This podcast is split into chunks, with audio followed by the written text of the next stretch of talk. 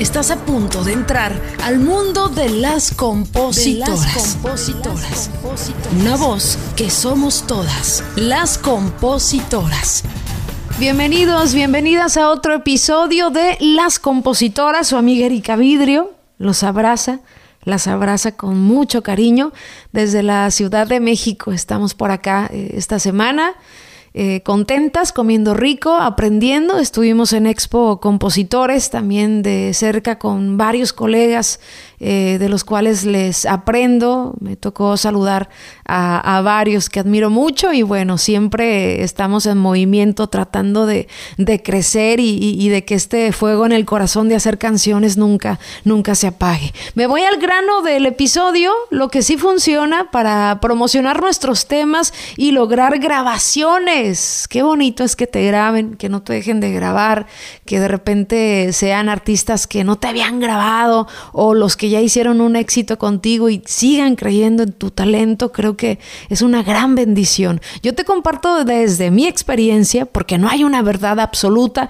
y pueden ser cinco herramientas que sí me funcionan a mí y puede haber 20 más que te funcionan a ti, pero lo padre es compartirlo, ¿no? Ahí te va el número uno, que me parece una herramienta muy importante, que es hacer trabajo de campo porque pues los compositores romantizamos eh, eh, mucho esa onda de que, ay, me quedo en mi casa a esperar la musa y escribir. Claro, eso es importantísimo, darte disciplina, ¿no? Tener disciplina para escribir, pero después, ¿qué pasa? ¿De qué te sirve acumular tantas canciones si no sales de tu zona de confort y, entiendes eh, este rollo del networking, ¿no? Que me parece lo más indispensable para lograr grabaciones, conocer gente nueva gente que está encargada de la selección de temas, no perder el tiempo con gente que se las da de que no, yo te ayudo y usted vaya como compositor a, crear esa independencia de red de contactos, hacer trabajo de campo. ¿Cómo es hacer trabajo de campo? Bueno, eh, salirte de, de tu estudio, ¿no? De tu casa, de tu huevito, irte a las oficinas de las disqueras, las editoras, los managers, visitarlos eh, contactarlos, eh, hacer cita con ellos. Algunos son súper buena onda y, yo a veces digo, los que me, comentan, no, es bien difícil. ¿Lo has intentado lo suficiente? Eh, porque yo me he ido a Mazatlán sin tener cita ahí afuera de Lizos a esperar a, a Sergio Lizárraga, ¿eh? Porque yo también me he ido así a ciegas, pero el intento, el crear esta iniciativa es lo más importante. Así es que salirnos de esta zonita de confort del estudio y vamos a hacer trabajo de campo, a visitar oficinas, a identificar a esas personas encargadas de selección de temas, incluyendo disqueras, editoras, eh, promotores, manager, etcétera. Número dos,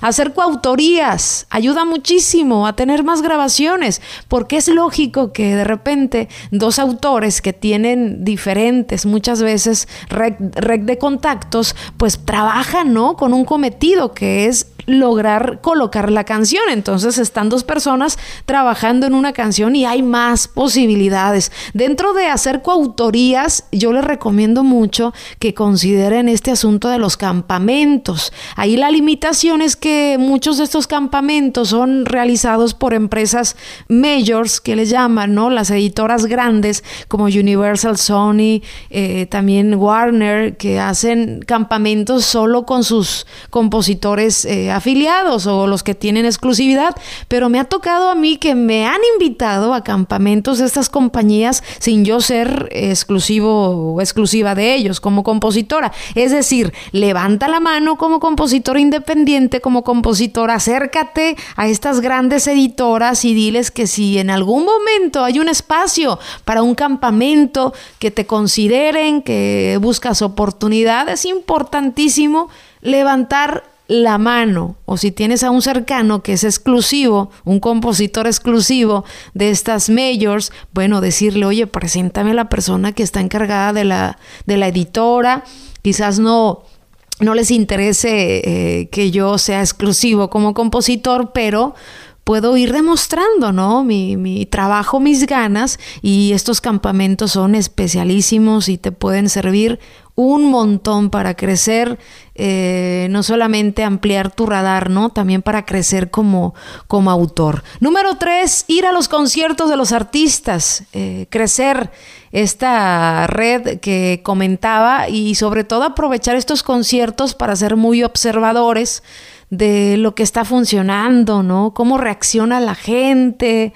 Eh, si te interesa una agrupación que te grabe, yo te recomiendo 100% que vayas a uno de sus conciertos, que te empapes de, toda esa energía. Créeme que te va a cambiar la, visión y además muestras un interés, ¿no? Un interés para eh, que en un futuro puedas ser grabado por, er, por este artista, porque yo soy de las que se empapa y visualiza cierta cantidad canción con un artista y no descanso hasta que eso suceda y dentro de esta estrategia está el ir a, conciertos de ellos, a veces voy de incógnita porque es imposible conseguir VIP, pero siempre me nutro de qué es lo, cómo reacciona la gente, ¿no? ¿Cuál canción corean más? Quizás por ahí podemos llegar con una canción, con una temática, ¿qué ves en el escenario que el artista disfruta mucho?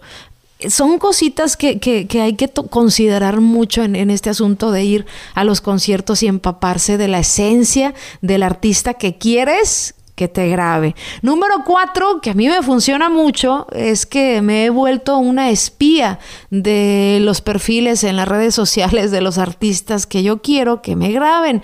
¿Por qué esto funciona?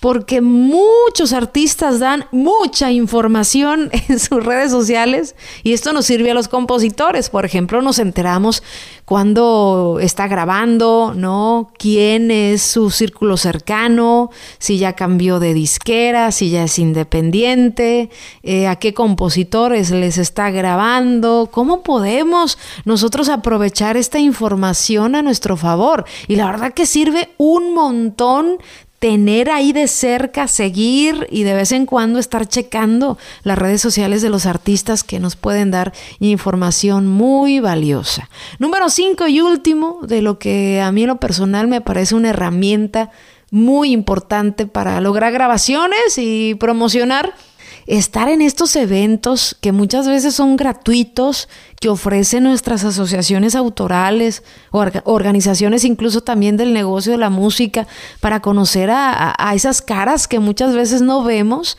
en el escenario, pero que representan grandes oportunidades para los autores. Muchos de los compositores nos deslumbramos con, ay, es que los músicos de tal artista, ¿no? Y es que la gente que está en el escenario, créanme que muchas veces, eh, como ya lo comenté en el episodio anterior, eh, muchos de ellos no, no toman decisiones importantes con las canciones y son la gente un poquito más guardada, de bajo perfil, la que decide. Entonces estos eventos que son más cerrados, son más para la industria, seguramente ahí conoces a estas caras que tienen un gran peso en, dentro del negocio de la música. Nos limita muchas veces el presupuesto, ¿no? Yo al inicio de mi carrera pues iba en camión hasta Mazatlán o me manejaba eh, con un presupuesto muy, muy bajo. Ahora, gracias a Dios, puedo irme a un Billboard, a un Latin Grammy, donde sigo conectando con gente nueva, pero yo te recomiendo que empieces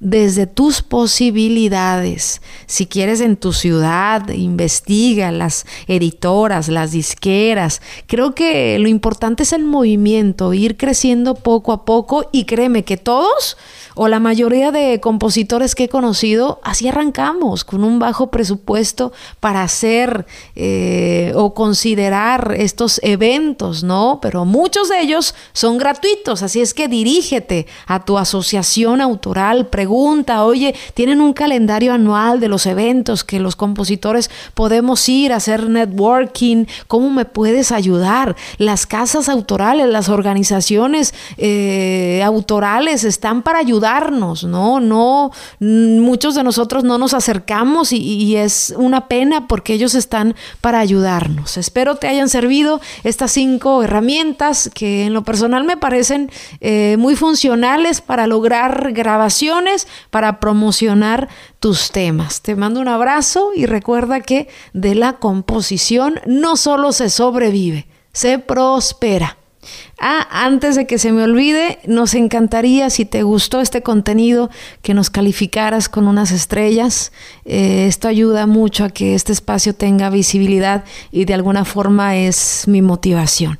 Gracias por escucharnos. Te esperamos el próximo jueves en otro episodio más de Las Compositoras, una voz que somos todas. Recuerda seguirnos en nuestras redes sociales como Las Compositoras y darle seguir a nuestro perfil para tener más visibilidad en este podcast.